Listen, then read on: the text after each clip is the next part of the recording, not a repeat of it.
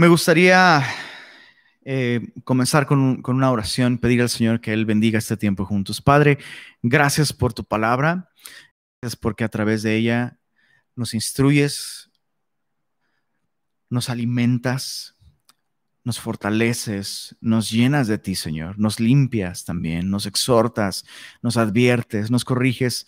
Señor, es a través de tu palabra que realmente podemos tener una verdadera relación contigo y sin ella no tendríamos una relación contigo. Así que te agradecemos que en tu bondad nos has dado algo tan seguro, algo tan perfecto como tu palabra. Y te damos gracias por el asombroso privilegio de que el día de hoy todos nosotros tenemos una copia de tu palabra. Todos tenemos acceso a tu revelación escrita, Señor. Y entendiendo el enorme privilegio que eso significa, Señor, hoy queremos abrir nuestras Biblias y leer lo que tú tienes para nosotros y entenderlo, pero sobre todo recibirlo con mansedumbre y con fe, Señor. De nada aprovecha a aquellos que escuchan tu palabra sin fe, Señor, pero mucho provecho hay en la vida de aquellos que escuchan con fe. Tú eres galardonador de la fe, Señor.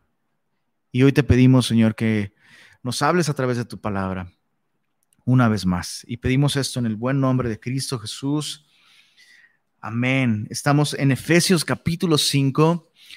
Es importante recordar que nos encontramos en la sección práctica de esta carta. ¿Qué quiero decir con esto? Y eso es muy importante, eso es bien importante.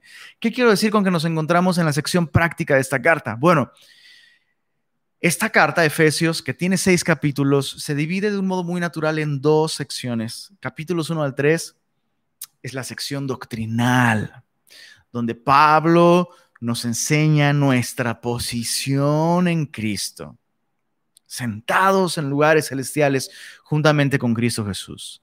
En esos capítulos se nos enseña que cuando una persona confía en Jesús, esa persona pasa de estar muerto en delitos y pecados, siendo hijo de ira, lo mismo que los demás, esclavo de concupiscencias y deleites diversos, arrastrado por la corriente de este mundo, haciendo la voluntad de la carne y los pensamientos. Pasamos de esa posición, de esa condición, a una posición de gracia salvadora por medio de la cual somos aceptos delante de Dios en la persona de Jesucristo. Todo esto es por medio de la fe. El hombre no puede alcanzar esta posición de gracia a través de buenas obras, a través del sufrimiento, a través de religión, a través de moralidad, a través de espiritualidad. El hombre no puede obtener ese acceso que le permita disfrutar de vida eterna y del amor y la aprobación y la bendición de Dios. Esto se obtiene solamente por gracia, a través de confiar en Cristo Jesús. Capítulos 1 al 3 son pues una explicación de estas cosas.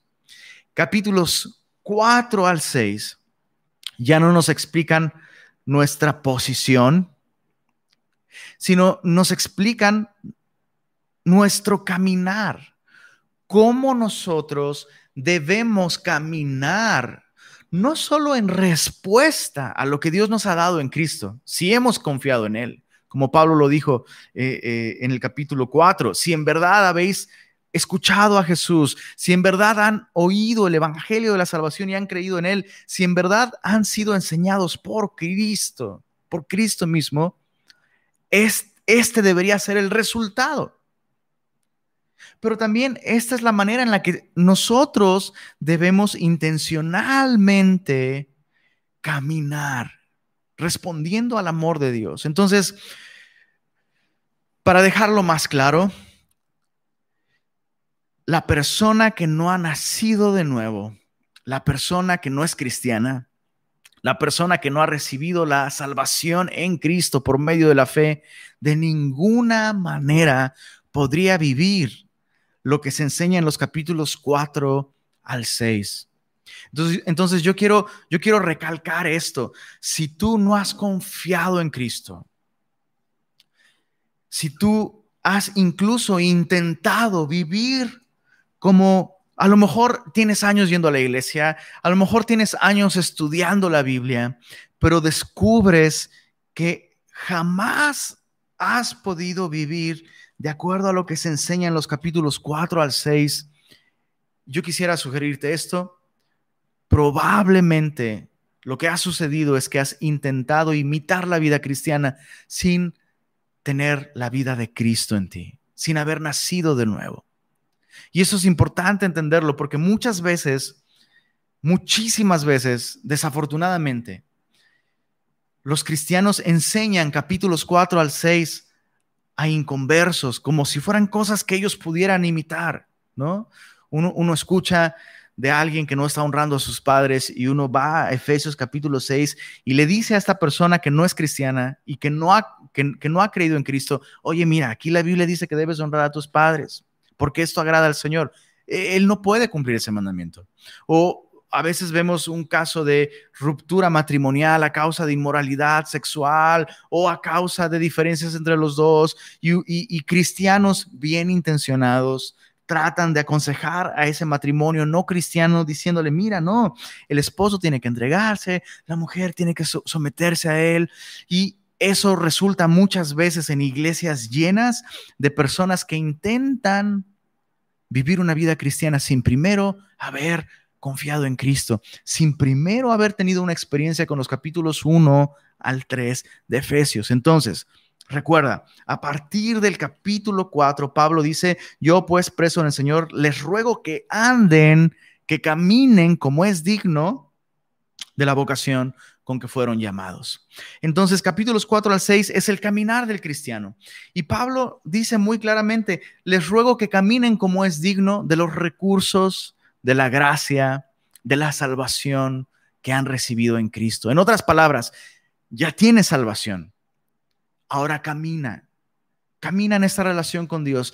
Y esos capítulos 4 al 6 nos describen entonces cómo luce la vida de alguien que verdaderamente ha experimentado la salvación. Y con esto en mente, entonces, eh, veamos capítulo 5. El día de hoy eh, veremos los versos 1, 1 al 14.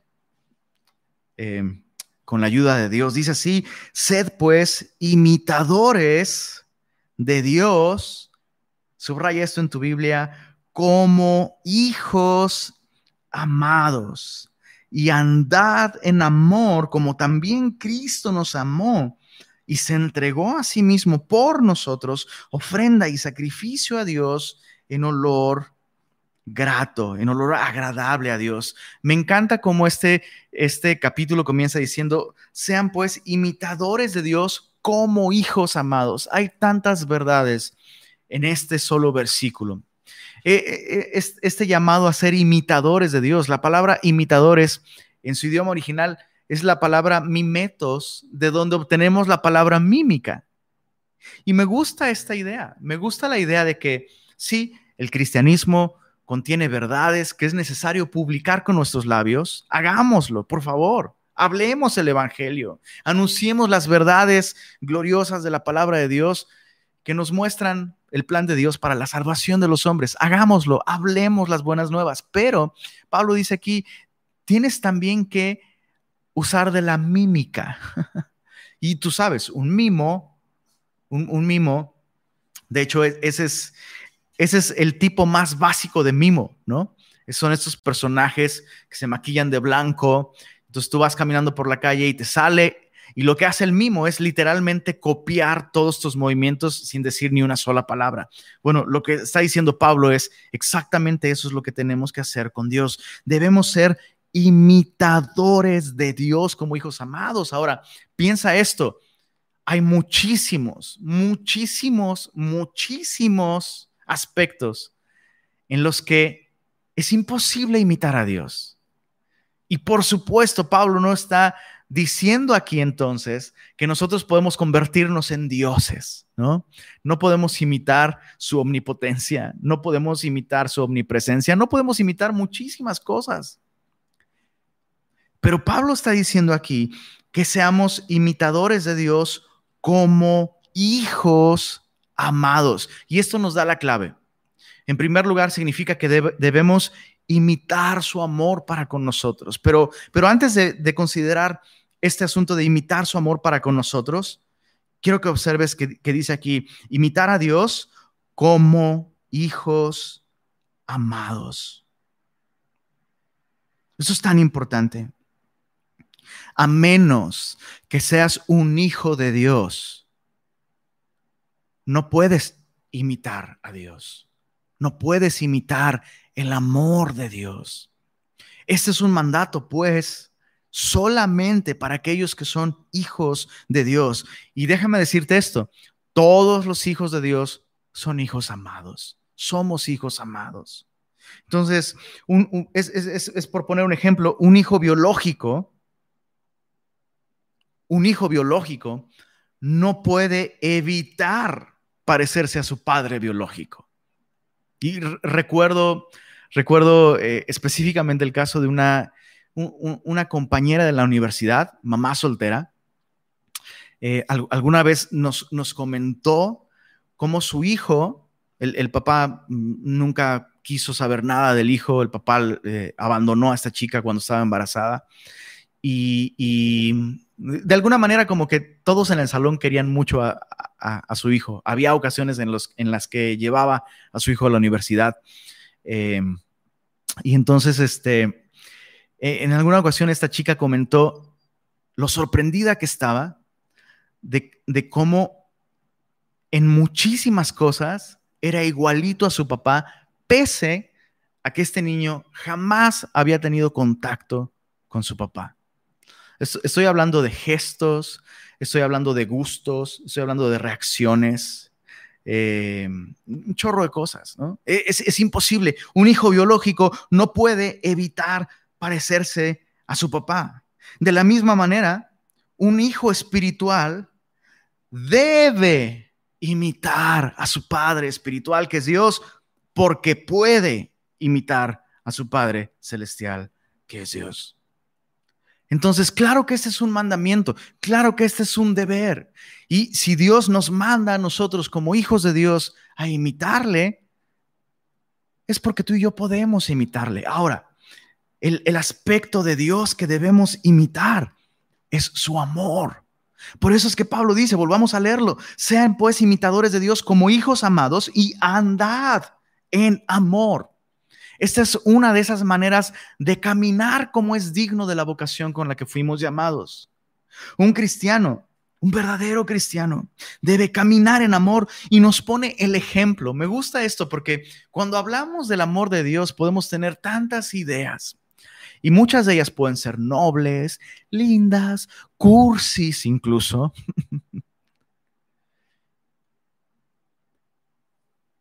Pero la Biblia no nos llama a caminar en nuestro concepto o definición de amor, quiero ser claro con esto.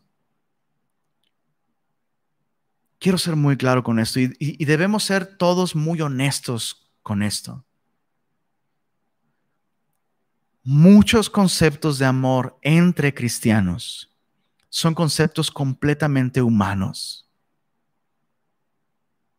Es triste, pero necesitamos reconocer esas maneras de amar nuestras, que hemos hecho pasar por cristianas solo porque nos parecen nobles, solo porque van de acuerdo a nuestro concepto de amor o incluso porque son maneras de amar que incluso aquellos que no conocen a Dios consideran que son las correctas. En otras palabras, necesitamos, necesitamos seguir el ejemplo de Cristo si queremos conocer el verdadero amor y amar a otros como Cristo nos amó. Debemos considerar, por eso la Biblia nos dice en Primera de Juan, el apóstol Juan nos dice, mirad cuál amor nos ha dado el Padre para que seamos llamados hijos de Dios. En otras palabras, contempla que constantemente tus ojos, los ojos de la fe, tu atención, tus pensamientos consideren detenida y perseverantemente el tipo de amor que Dios nos dio para que fuésemos hijos de Dios. En resumidas cuentas, cuando amamos, cuando, cuando amamos a otros, entre comillas, repito, entre comillas, cuando amamos de un modo en el que no le hacemos bien espiritualmente a otra persona, cuando amamos de un modo en el que negamos las verdades básicas del Evangelio, cuando amamos de un modo en el que nuestro amor aparta a las personas de Dios, del arrepentimiento, de la fe, de la Biblia, de la comunión con Dios. Cuando amamos así, no estamos amando como Dios ama. Y la Biblia nos llama a amar como Dios nos amó. El ejemplo, Cristo, andad en amor como también Cristo nos amó y se entregó a sí mismo por nosotros ofrenda y sacrificio a Dios en olor fragante. Quiero que te des cuenta de algo semilloso. La manera en la que Cristo se entregó, se entregó, sí, por nosotros, pero realmente se entregó en ofrenda y sacrificio a Dios. La manera en la que Cristo nos amó fue agradando a Dios, no a aquellos que son el objeto de su amor. Muchas veces pensamos, que cuando hacemos cosas que desagradan a aquellos que amamos, aunque sean las correctas y las que Dios quiere. Muchas veces pensamos que cuando amamos de un modo en el que incluso ponemos en riesgo el amor de otros para con nosotros, pensamos que estamos amando mal.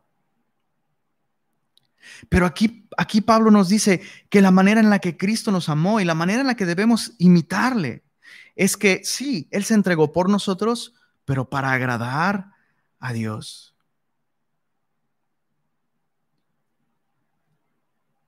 La mejor manera de verificar si tu manera de amar a aquellos que te rodean es cristiana es haciéndote esta pregunta. El modo en el que yo estoy amando a mi esposo, a mi esposa, a mis hijos, a mi país, a mi iglesia, a mis hermanos en Cristo, a mis vecinos.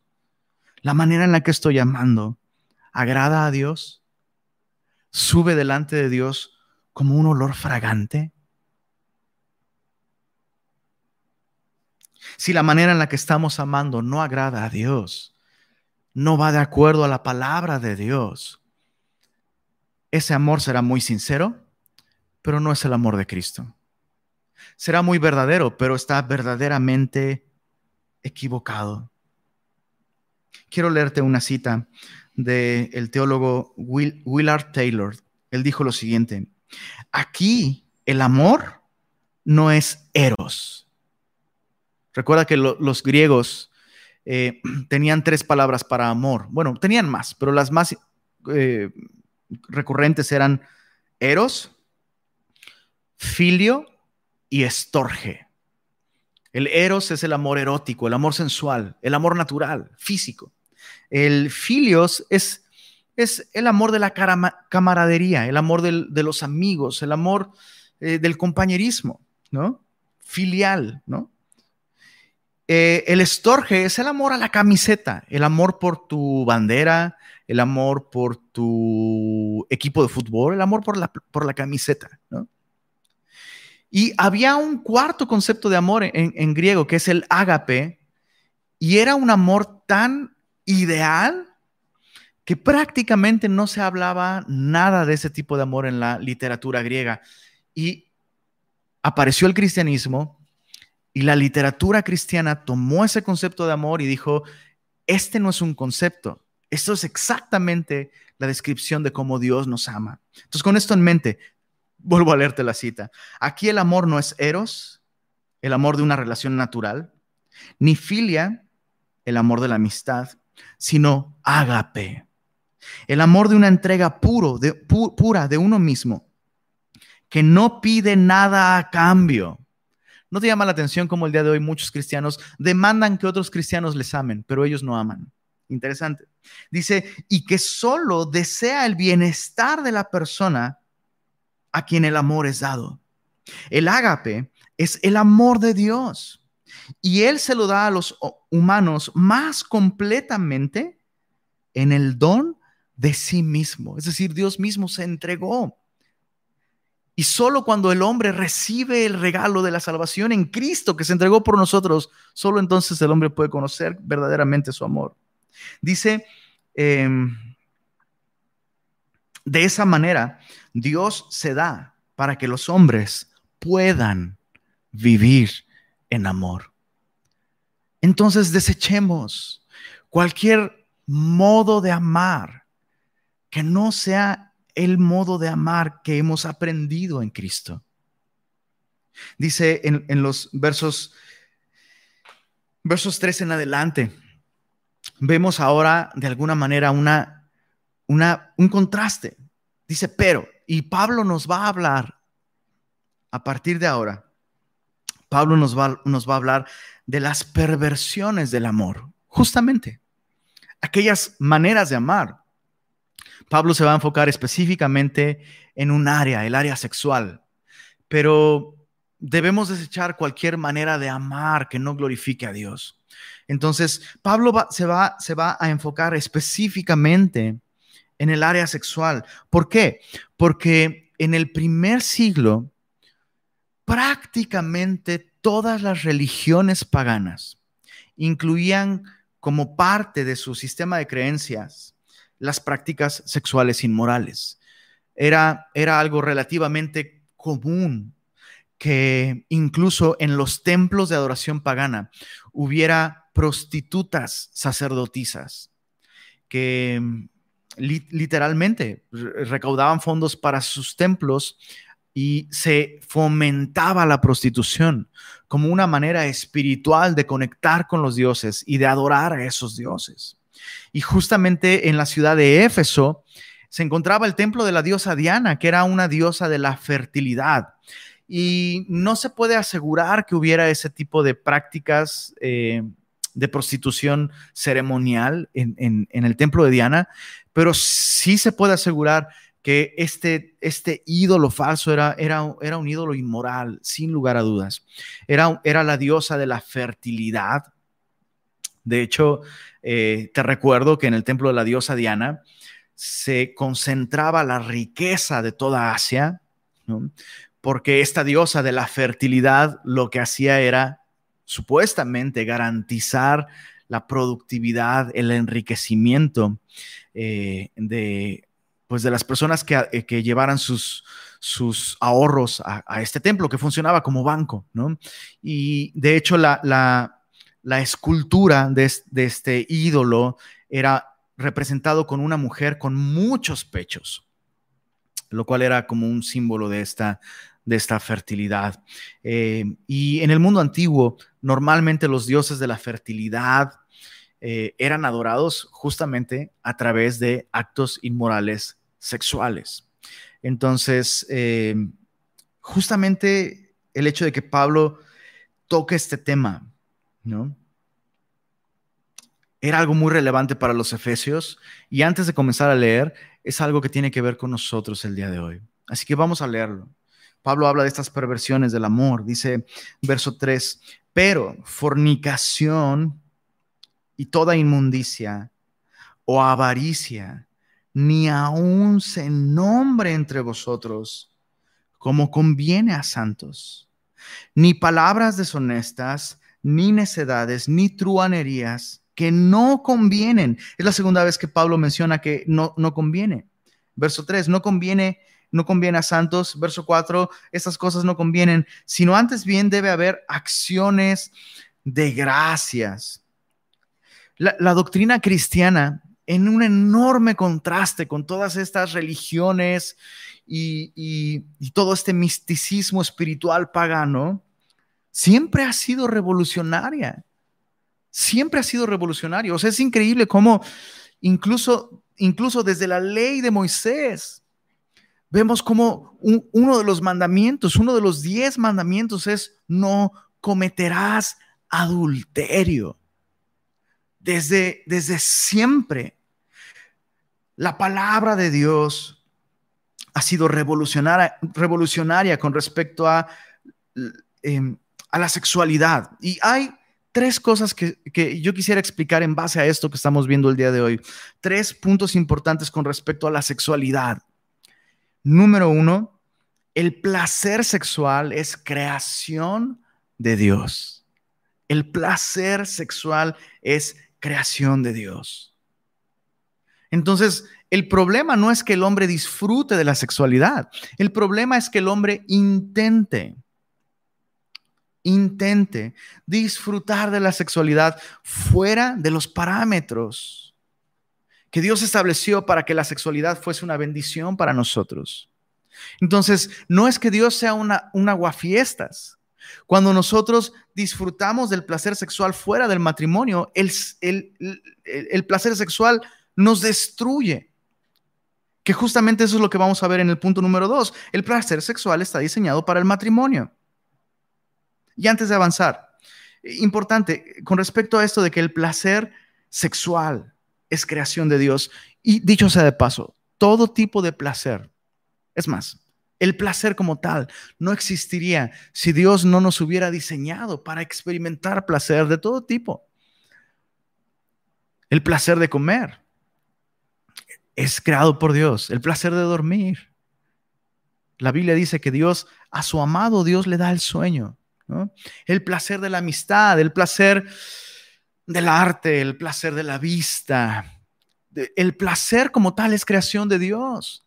El problema está en que Satanás nos ofrece perversiones, corrupciones, versiones adulteradas del verdadero placer nos, viene, nos ofrece eso, versiones, versiones pirata, básicamente. Parece que es lo mismo, pero no, no es lo mismo. Y fíjate, especialmente, especialmente el, el gnosticismo en el primer siglo, gnosticismo, el, el gnosticismo fue, eh, bueno, realmente apareció hasta el siglo II, pero en el primer siglo ya había una, por decirlo así, había una versión primitiva del gnosticismo. Y el gnosticismo eh, eh, era esta filosofía, gnosticismo viene de gnóstico, que significa conocer algo o tener un conocimiento especial. y, toda esta filosofía sostenía que solo algunos iluminados conocen ciertas cosas. Entonces, cuando, cuando, cuando alguien, incluso el día de hoy hay versiones de eso, cuando alguien te dice, oye, sí, mira, la iglesia a la que vas está bien, pero hay algo que tu pastor no te va a enseñar. Y en nuestro grupo de iluminados tenemos una revelación especial y única. E, era más o menos el mismo rollo. Había personas que sostenían que tenían un cierto conocimiento gnóstico. De hecho, lo contrario de gnóstico es agnóstico, eh, que suena muy sofisticado, pero en latín agnóstico es ignominium, que básicamente significa ignorante, ¿no? Este, solo la próxima vez que alguien te diga, no, yo soy gnóstico, puedes decirle, estoy de acuerdo, estoy completamente de acuerdo. Pero bueno, los gnósticos eh, em, empezaron, em, empezó esta ideología del gnosticismo a infiltrarse en la iglesia. Y uno de los puntos importantes del gnosticismo es el dualismo. ¿Qué quiero decir con esto? Que ellos sostenían que la materia es mala, inherentemente mala, irremediablemente mala, y el espíritu es bueno. Entonces, e, e, esa era su, su idea. Y cuando esta idea entró al cristianismo, eso originó muchísimas de las herejías que hasta el día de hoy continúan circulando por ahí. Una de ellas, por ejemplo, es que Jesús realmente no nació en un cuerpo físico. Jesús realmente no nació en un cuerpo físico. O otra versión de, esa, herejía del gnosticismo era decir, bueno, sí tuvo un cuerpo físico, pero tuvo que morir en la cruz porque Dios aborrece lo material porque lo material es malo, acuérdate, es lo que decían los gnósticos.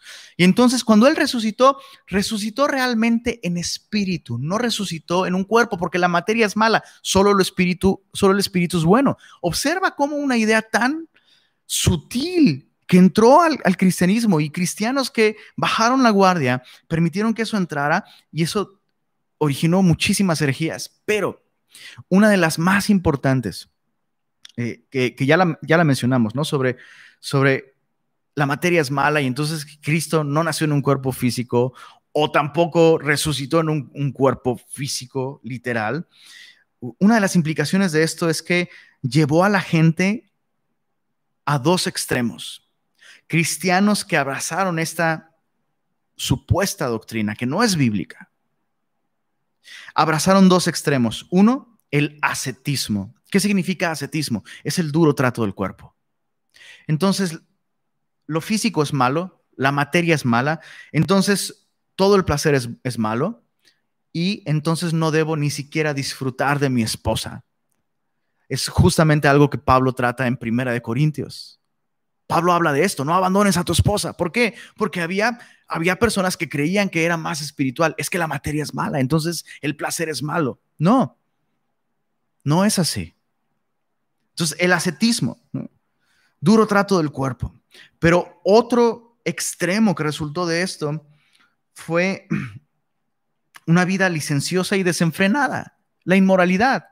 Mira, el cuerpo es inherentemente malo, Dios lo sabe, mientras a Dios le des tu espíritu, a Él no le importa lo que hagas con el cuerpo. Y justamente Pablo trata con este asunto también en Primera de Corintios. Porque muchos decían, el, el, vientre para las viandas, las viandas para el vientre, tanto a lo uno como a lo otro, Dios lo va a destruir porque lo material es malo. Y Pablo dice, no, no es así. No es así. Sus cuerpos son templo del Espíritu Santo. Entonces, el placer es creación de Dios, pero el placer está diseñado para el matrimonio. Y Pablo menciona tres cosas aquí sobre las prácticas sexuales. Te va, a sorprender esto, pero bueno, el primer, el, el primer punto de Pablo es fornicación. Dice, pero fornicación, toda inmundicia o avaricia ni aún se nombre entre ustedes como conviene a santos. Fornicación es la palabra porneia, de donde viene la palabra pornografía. Y se refiere a cualquier actividad sexual fuera del matrimonio. Estés casado o no, cualquier actividad sexual fuera del matrimonio. La segunda palabra es inmundicia y se refiere a todo aquello que nos contamina y nos impide acercarnos a Dios. Eh, pudiera ser algo más sutil. Bueno, no estoy cometiendo el acto, el acto sexual como tal. No, pero lo que estás haciendo te, está contaminando. Te está contaminando. Lo, tercero es avaricia. Y hay, hay que hacer una aclaración aquí. La avaricia nunca, en términos bíblicos, nunca se limita al dinero nada más.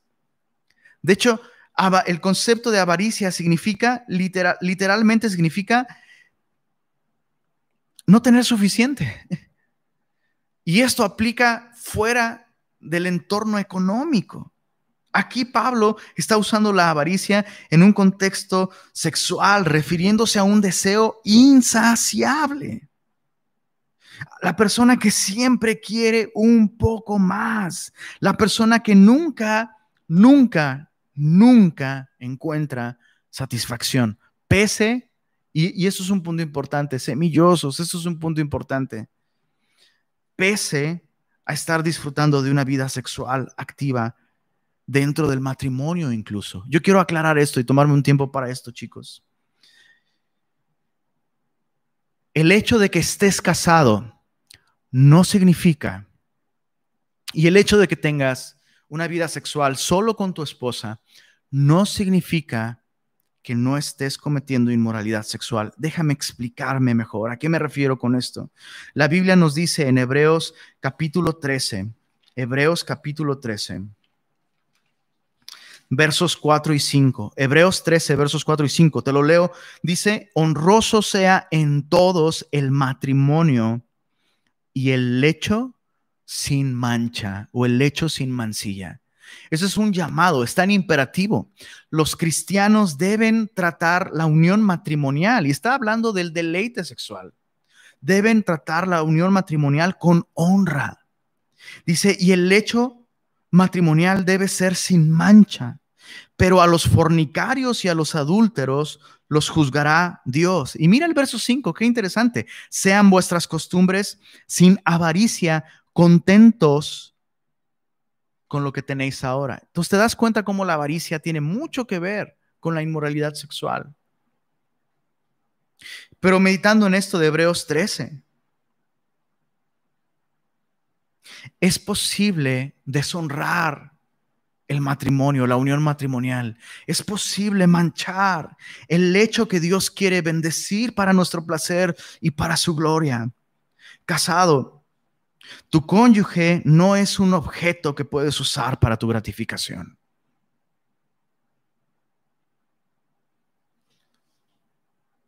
La Biblia nos enseña que nosotros, como cónyuges cristianos, debemos honrar a nuestro cónyuge. Debemos ser considerados con nuestro cónyuge y no demandar nuestra gratificación, sino buscar las, la gratificación de nuestro cónyuge. Es desafortunado ver cómo, chicos, esto sucede dentro de familias cristianas, dentro, dentro de matrimonios cristianos. Cónyuges con una enorme insatisfacción. Hombres con una increíble insatisfacción con su esposa.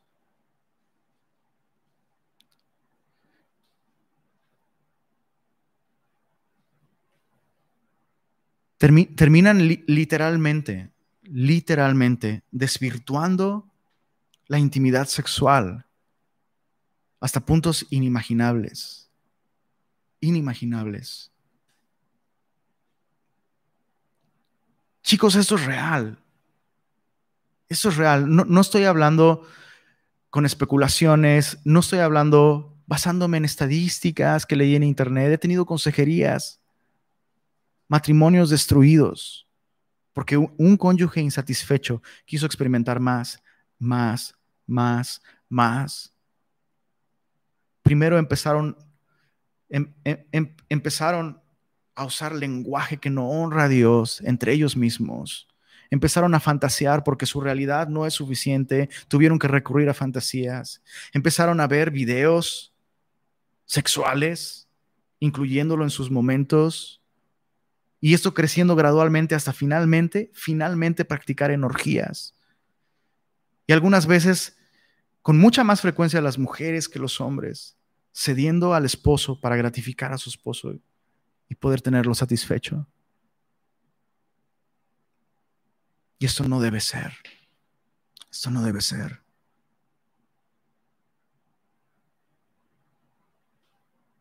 Hombres, especialmente hombres, semillosos. Tienes que ver a tu esposa como un vaso más frágil. Tienes que ver a tu esposa como una responsabilidad que Dios te dio a ti para que tú, para que tú la conquistes todos los días, la ames, la laves con el agua de la palabra y la santifiques, no para que la ensucies no es un objeto que tú puedes usar. Es la persona a la que más debes servir. Joven soltero, no aguantar las ganas de tener relaciones sexuales no es un motivo válido para casarte. Muchos cristianos solteros se basan en ese versículo en el que Pablo dice, mejor es casarse que estarse quemando. Pero lo que Pablo está diciendo no es, si ya no aguantas las ganas, pues cásate. No, lo que Pablo está diciendo es, si ya no aguantas las ganas, madura. Y haz lo que tengas que hacer para estar listo, para que Dios te encomiende el alma de una mujer de la que tú vas a dar cuentas. Te quieres casar, pero no estás haciendo nada. No estás trabajando, no estás creciendo espiritualmente, no te estás preparando para ello y quieres que Dios te, te regale una mujer. Muchos de estos casos de matrimonios con inmoralidad sexual comenzaron así. Alguien creyendo que por no aguantar las ganas, pues lo mejor es casarme para no pecar. Y lo que sucedió fue que simplemente legalizaron su pecado. Un hombre que no aguanta las ganas de tener relaciones sexuales y se casa para poder tenerlas sin pecar, es como la persona que fuma, marihuana y busca que la legalicen. Bueno, ya, ya la legalizaron, ya es legal, ya no es pecado. Mentira. Mentira. Ahora, quiero que observes el tercer punto. Dijimos, el placer es creación de Dios. Pero el placer está diseñado dentro del matrimonio. El placer sexual. Punto número tres, la inmoralidad sexual no se limita a las acciones. Y eso es algo tan importante. Y no vamos a poder ver se me hace toda la sección, pero la inmoralidad sexual no se limita a los actos. La, inmoralidad sexual tiene una sala de espera antes de entrar a ella. Y esa sala de espera son conversaciones. Quiero que observes en el verso 4, ni palabras deshonestas, ni necedades, ni truanerías que no convienen. Igual que el verso 3, los actos, fornicación, inmundicia y avaricia no convienen, tanto como las palabras no convienen. Palabras deshonestas literalmente se traduce como conversaciones obscenas, conversaciones obscenas. Pero las estoy teniendo con mi esposa, carnal. Bro, no. No. ¿Quieres un manual para hablarle lindo a tu esposa? Léete el cantar de los cantares, bro. Lo estudiamos apenas. Lo estudiamos apenas. Conversación obscena. Ningún hijo de Dios que verdaderamente ama va a tener esas conversaciones obscenas. Ni siquiera con su esposa. Necedades se traduce como palabras tontas o tonterías y básicamente se refiere a las cosas que un borracho diría, el tipo de conversación que un borracho tendría. Y gira en torno a lo mismo, a vulgaridades. Y finalmente, truanerías se refiere a conversación vulgar y conlleva más la idea de dobles sentidos o chistes groseros y doble sentido. Es increíble cómo a los mexicanos se nos da. Desafortunadamente, tristemente, es parte de la cultura mexicana el doble sentido. Y esto no debería ser entre nosotros como cristianos.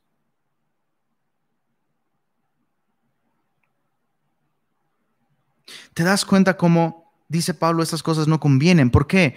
Porque los actos, las conversaciones, eh, perdóname, las palabras, las conversaciones, te van a llevar a las acciones eventualmente. Primero haces un chiste, tratas de un modo poco decoroso, a lo mejor no es ofensivo, pero con poco pudor ciertos temas, y luego se va relajando el ambiente, y luego ya no solo ese chiste, sino uno más subidito de tono, ya, lo, ya no lo ves tan ofensivo como antes, y esto va cambiando tu manera de ver algo tan hermoso, glorioso, bello que Dios nos ha dado. Cuidado con lo que hablas, pero cuidado también con lo que escuchas. Quiero, quiero, ah, quiero leerte algunas cosas.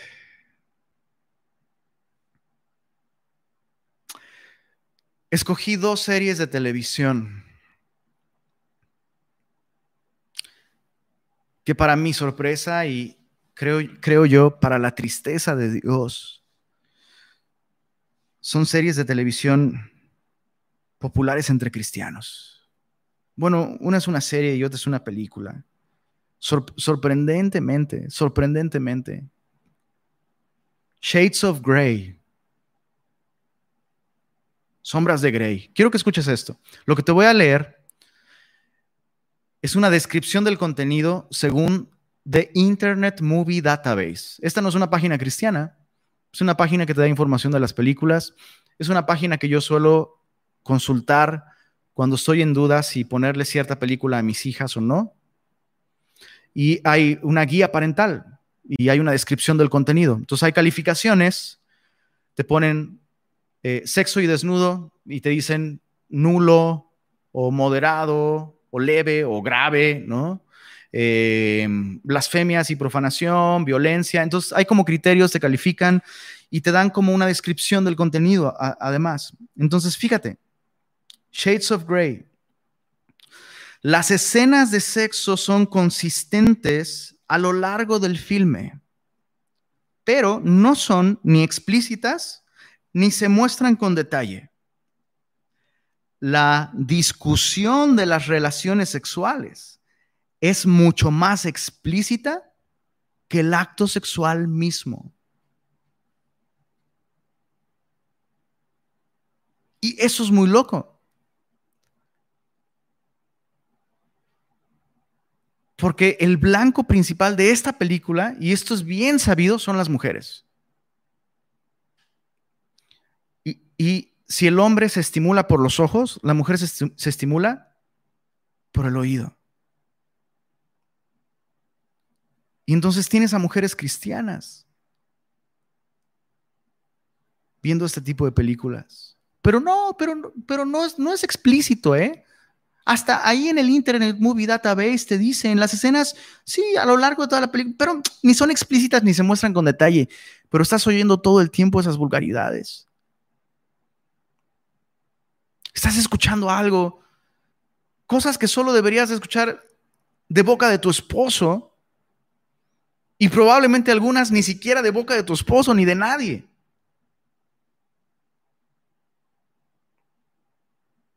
La calificación de Internet Movie Database en la guía parental, sexo y desnudo, grave. Punto. Es un estándar secular. Esto no es una página cristiana. Game of Thrones. Hay numerosos, ¿qué crees? Diálogos sexuales. Palabras deshonestas, necedades truanerías. Hay numerosos diálogos sexuales en la serie, desde sutiles hasta increíblemente explícitos, palabras literales de este sitio sobre esa serie, Game of Thrones. Descripción de Internet Movie Database sobre esta, sobre esta serie, Game of Thrones. El sexo es la fuerza que impulsa esta serie. Pero es arte. No, no lo es. No lo es.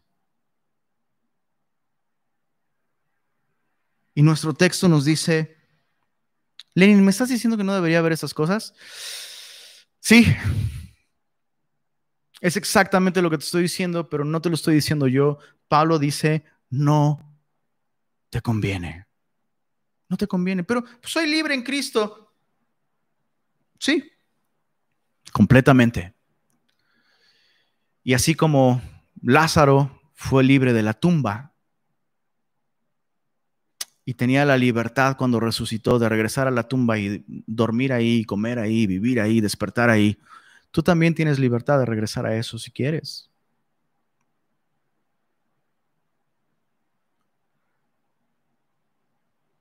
Como dice Proverbios, acerca de la persona que se deja gobernar en su estilo de vida por la inmoralidad sexual, como el buey va al matadero, no te conviene. No es lo que Dios quiere para ti. No si tú eres un hijo amado de Dios. Pablo termina esa sección diciendo, y creo que vamos a terminar solo hasta el verso 7. Pero dice, en lugar de todas estas cosas, debería haber acciones de gracias. Acciones de gracias. Entonces, no fornicación, no inmundicia, no avaricia, no palabras deshonestas, no necedades, no tronerías que no convienen, sino antes bien acciones de gracias. Tengo un par de preguntas para ti. ¿Pueden las personas con las que tú convives dar gracias a Dios por tu conversación? Papá, tus hijos, cuando te escuchan conversar. Mamá, tus hijas, cuando te escuchan conversar. Las personas pueden dar acciones de gracias a Dios por tu conversación.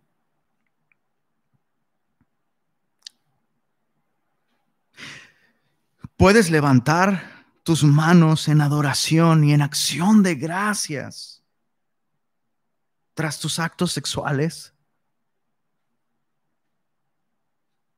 Esposo, esposa, puede tu cónyuge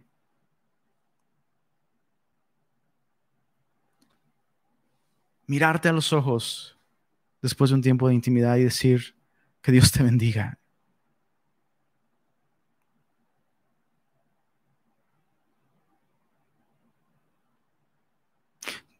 Puedes mirar al cielo en esta área de tu vida y decirle al Señor, Señor, gracias por este placer. ¿Puede Dios bendecir lo que estás haciendo?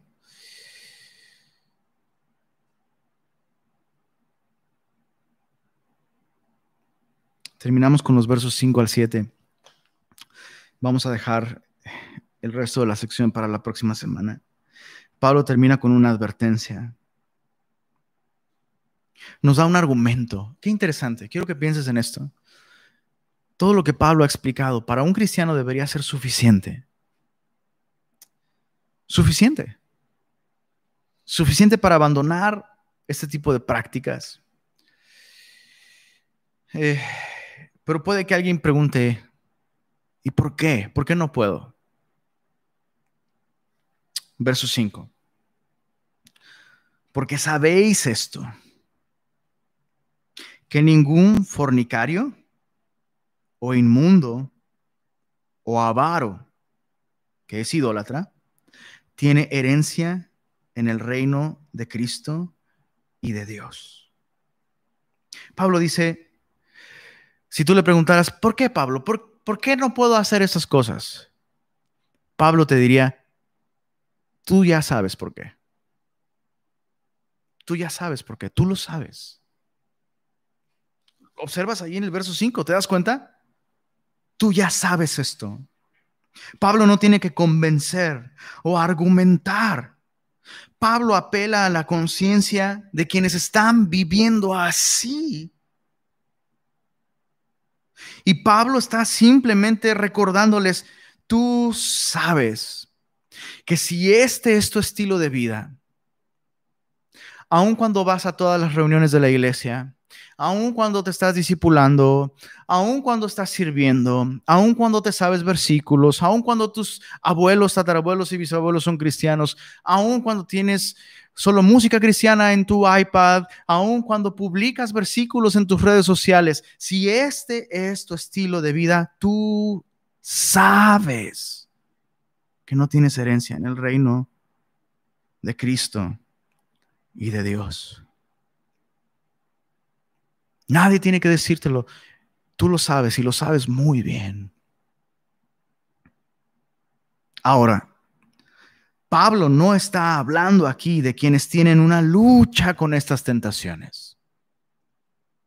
Es un tema muy distinto. La persona que lucha con esto, que le duele, que se aflige y que camina en la luz, que confiesa sus pecados, que es vulnerable y dice, estoy luchando con esto, estoy siendo tentado en esta área. Esposos, ¿cuándo fue la última vez que hablaron con su esposa en ese sentido? Mi amor, ora por mí. Estoy luchando con esto. ¿Cómo lo voy a decir esto si es mi esposa? ¿A quién más se lo vas a decir si ella es tu ayuda idónea? Entonces es muy distinto. La persona que tiene una lucha con esto y le duele, pero no es su estilo de vida. Es muy distinto a la persona que está en proceso de santificación. Aquí Pablo está hablando de quienes llamándose cristianos no tienen un antes y un después de la gracia. No tienen recursos espirituales que dan evidencia de que por medio de la fe en Cristo han recibido esta gracia salvadora. Son aquellos que autodenominándose cristiano, cristianos viven en inmoralidad sexual.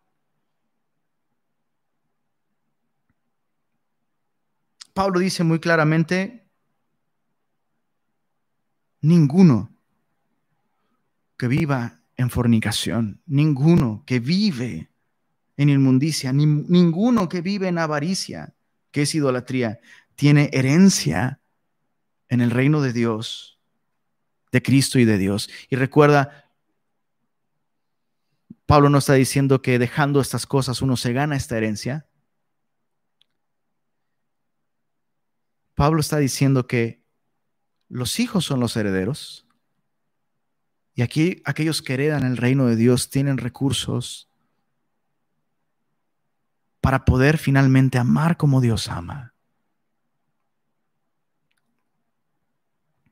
Verso 6, nadie os engañe con palabras vanas, porque por estas cosas viene la ira de Dios sobre los hijos de desobediencia.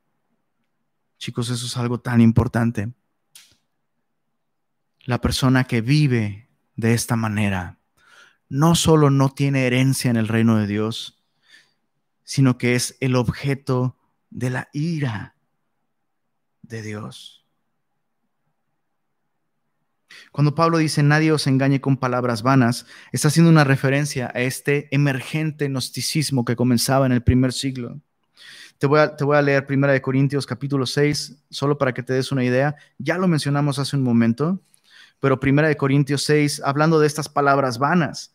Primera de Corintios 6, desde el verso 9, dice, ¿no sabéis que los injustos no heredarán el reino de Dios? No erréis, ni los fornicarios, ni los idólatras, ni los adúlteros, ni los afeminados, ni los que se echan con varones, ni los ladrones, ni los avaros, ni los borrachos, ni los maldicientes, ni los estafadores heredarán el reino de Dios. La lista es muy larga, incluye desórdenes sexuales.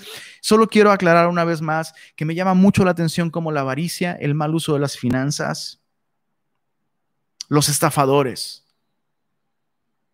los que todo el tiempo le deben a alguien, piden dinero prestado y, abusan de la confianza de la gente porque no tienen suficiente, siempre quieren algo más. Los que no se contentan con su estilo de vida, Eventualmente estas cosas se reflejan en el área sexual y esto nos va a destruir. Verso 11 dice, y esto erais algunos, mas ya habéis sido lavados, ya habéis sido santificados, ya habéis sido justificados en el nombre de nuestro, del Señor Jesús y por el Espíritu de nuestro Dios. Esto es lo que tú eras, ya no eres esto. Y Pablo cita lo que muchos corintios decían. Fíjate, verso 12, todas las cosas me son lícitas y Pablo dice, sí, pero no todas te convienen. Pablo, todas las cosas me son lícitas, sí, pero yo no me dejaré dominar de ninguna. ¿Por qué? Porque ahora soy libre, porque ahora soy hijo de Dios y Dios no tiene hijos en esclavitud. Dios no tiene hijos en esclavitud. Verso 13. Fíjate, hablando de estas palabras vanas con las que se pretende engañar al cristiano, las viandas para el vientre y el vientre para las viandas. Pues no Dios hizo el cuerpo. ¿Para qué Dios? ¿Para qué Dios me pide que no peque si Dios me dio ganas de pecar? No, bro, Dios no puso ese deseo allí. Dios no puso el deseo de pecar. Y hay un contexto, ya lo explicamos. Hay un contexto en, que el placer es una bendición. Dice verso 13, pero tanto al uno como a las otras destruirá Dios, ¿no? La materia es mala y todo se va a perder, Dios solo quiere mi espíritu. No, no, no, dice, dice el verso 13, pero el cuerpo no es para la fornicación, sino para el Señor. Y el Señor para el cuerpo. Eso es revolucionario. Lo que sucede con nuestro cuerpo es importante para Dios. Nuestro cuerpo no es una maldita prisión de la que Dios un día me va a liberar. No, porque el problema no está en el cuerpo, el problema está en una naturaleza caída. Pero mi cuerpo, una vez que yo he conocido al Señor, viene a ser templo del Espíritu Santo y mi cuerpo puede glorificar al Señor. Dice el verso 15, ¿no sabéis que vuestros cuerpos son miembros de Cristo? Quitaré pues los miembros de Cristo y los haré miembros de una ramera de ningún modo. ¿O no saben que el que se une con una ramera es un cuerpo con ella? Porque dice, los dos eran una sola carne. Pero el que se une al Señor, un espíritu es con él. Huid de la fornicación. Cualquier otro pecado que el hombre cometa está fuera del cuerpo mas el que fornica contra su propio cuerpo peca. Tienes que huir de estas cosas. No escuches palabras vanas que intentan engañarte porque por estas cosas viene la ira de Dios. Hablando de la ira de Dios,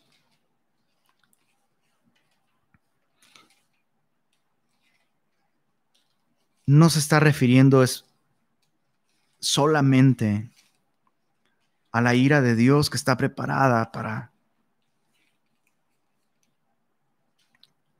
para la eternidad. Aquellos que no han confiado en Jesús van a experimentar su ira.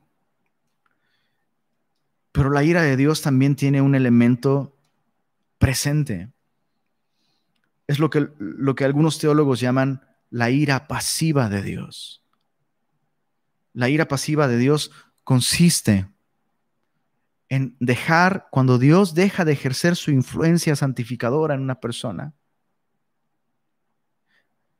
Dios en su gracia estimula nuestra conciencia, en su gracia su Espíritu Santo nos da testimonio de nuestro pecado, nos advierte, nos convence de que algo está mal, pero si nosotros insistimos, insistimos, insistimos en esto, con un espíritu de avaricia, de insatisfacción, insistimos en buscar el pecado, llega un momento en que Dios retira su influencia como una expresión de su ira. Dios puede retirar su influencia y aquello que te detiene de no corromperte por completo, Dios puede quitarlo, lo cual te va a llevar a tu ruina y a tu destrucción. Romanos capítulo 1, verso 21 dice lo siguiente, pues habiendo conocido a Dios, no le glorificaron como a Dios, ni le dieron gracias. ¿Recuerdas lo que decía Pablo? No debe haber estas cosas, ni avaricia, sino acciones de gracias. Bueno, estas personas, conociendo a Dios, no le glorificaron como a Dios, ni le dieron gracias, sino que se envanecieron en sus razonamientos y su necio corazón fue entenebrecido. Profesando ser sabios, se hicieron necios y cambiaron la gloria del Dios incorruptible en semejanza de imagen de hombre corruptible, el cuerpo, la exaltación del cuerpo, la gratificación del cuerpo, la experiencia corpórea. Por lo cual, verso 24, también Dios los entregó a la inmundicia en las concupiscencias de sus corazones, de modo que deshonraron entre sí sus propios cuerpos, ya que cambiaron la verdad de Dios por la mentira, honrando y dando culto a las criaturas antes que al Creador, el cual es bendito por los siglos. Amén.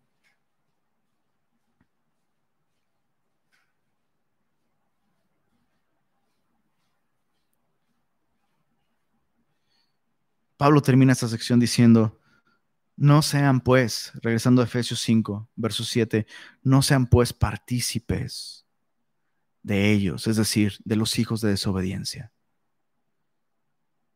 Si tú has si tú has nacido de nuevo y has confiado en Jesús, no eres un hijo de desobediencia.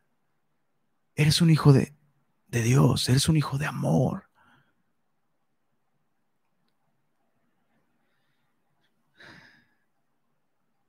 Muchas veces el, el fornicario, el adúltero, argumenta que vive de esa manera porque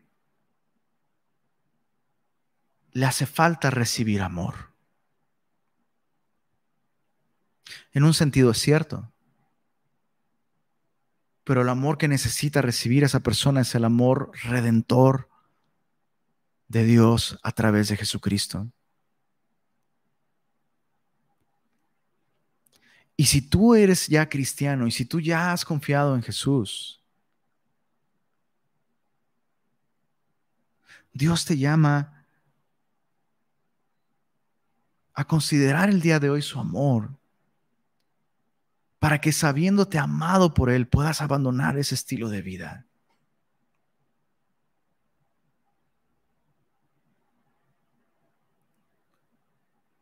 Y es importante, antes, antes de terminar, o sea,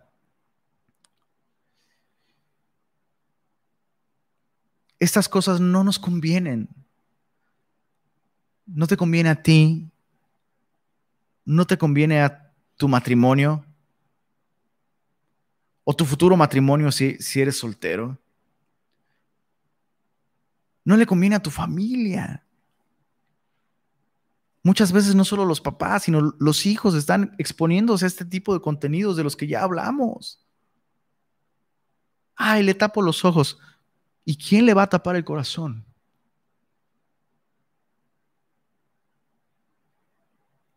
Dios nos llama a amarnos de verdad y caminar en amor, imitando a Dios que nos amó. La, la única manera verdadera de amar es amar como Dios nos amó. Y Dios nos ha dado su amor para que podamos amar. Su amor nos limpia. Nuestro amor debe limpiar a otras personas. Por supuesto, nosotros no lavamos sus pecados, pero tú entiendes lo que estoy diciendo. Su amor nos acercó a Él. Bueno, la manera de amar a otros debe acercarlos a Dios, no acercarlos al pecado. Su amor nos trajo a la luz. Y justamente es el tema del próximo, de, la siguiente sección.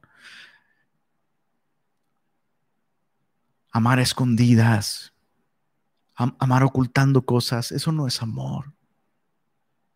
No es amor. La pregunta es, ¿cómo conocerá este mundo el amor de Dios si no es a través de nosotros?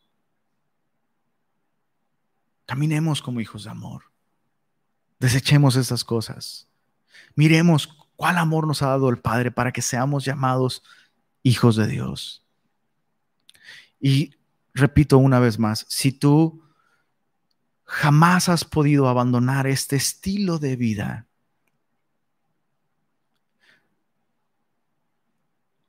debes saber que Dios entregó a Jesús no solo para perdonar tus pecados, sino para limpiarte de esa maldad. Es solamente confiando en Jesús recibiendo su amor, que tú puedes recibir una vida completamente nueva y ser libre de estas cosas. Hay perdón, hay perdón para absolutamente todos. No existe pecado que Cristo no haya pagado en la cruz del Calvario. Así que, si bien ninguno de los que vive de esta manera puede heredar el reino de Dios, Cualquiera que reconoce su pecado, se arrepiente y confía en Jesús, cualquiera puede recibir vida eterna. La Biblia nos dice que Dios amó de tal manera al mundo que entregó a su Hijo unigénito para que todo aquel que en él crea, todo aquel, todo aquel que en él crea, reciba vida eterna. Así que yo quiero invitarte a que le entregues tu vida a Jesús, que reciba su amor. Y semillosos, tenemos mucho que meditar, tenemos mucho que pensar, decisiones que tomar, conversaciones que tener probablemente. Pero conversemos primero con Dios. Padre, gracias por este tiempo en tu palabra. Gracias por la luz de tu palabra. Gracias por la vida nueva que tú nos has dado. La luz en las tinieblas resplandece y las tinieblas no prevalecieron contra ellas, Señor. En tu amor nos has sacado de las tinieblas y nos has dado entendimiento para conocerte y conocer verdaderamente el amor. Reconocemos, Señor, que aún necesitamos, necesito desaprender muchos conceptos de amor. Necesito, Señor, mirar con más atención cómo tú me has amado. Necesito imitarte más. Como esposo, como padre, como amigo.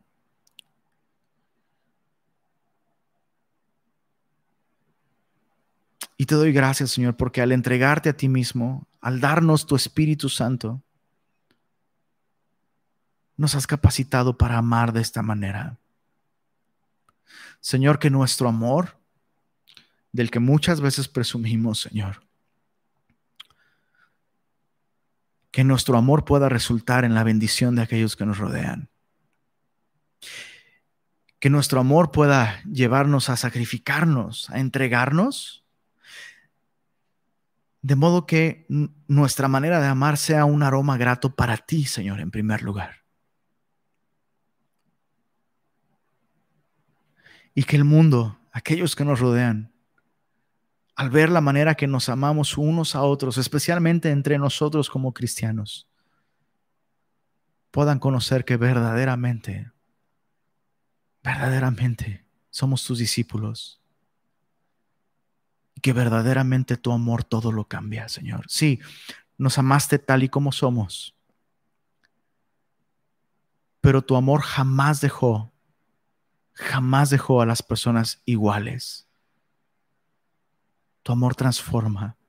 Tu amor hace nuevas todas las cosas. Te pido, Señor, que si alguien no vive un estilo de vida así, en inmundicia, en fornicación, en inmoralidad, pero ha fallado, ha caído, ha pecado, está luchando con la tentación tal vez, y se siente condenado, te pedimos, Señor, que tu palabra traiga esta esperanza, Señor. Tu palabra nos dice que si alguno hubiere pecado, abogado tenemos para con el Padre a Jesucristo, el que sí es justo. Trae restauración, Señor. Aquellos que están luchando, Señor. Que el poder de tu amor pueda traer satisfacción. Nuevos deseos, Señor. Limpia tu iglesia con tu amor, Señor. Lávala con tu palabra. Y gracias por amarnos como lo hiciste, Señor. Te adoramos. Amén. Amén.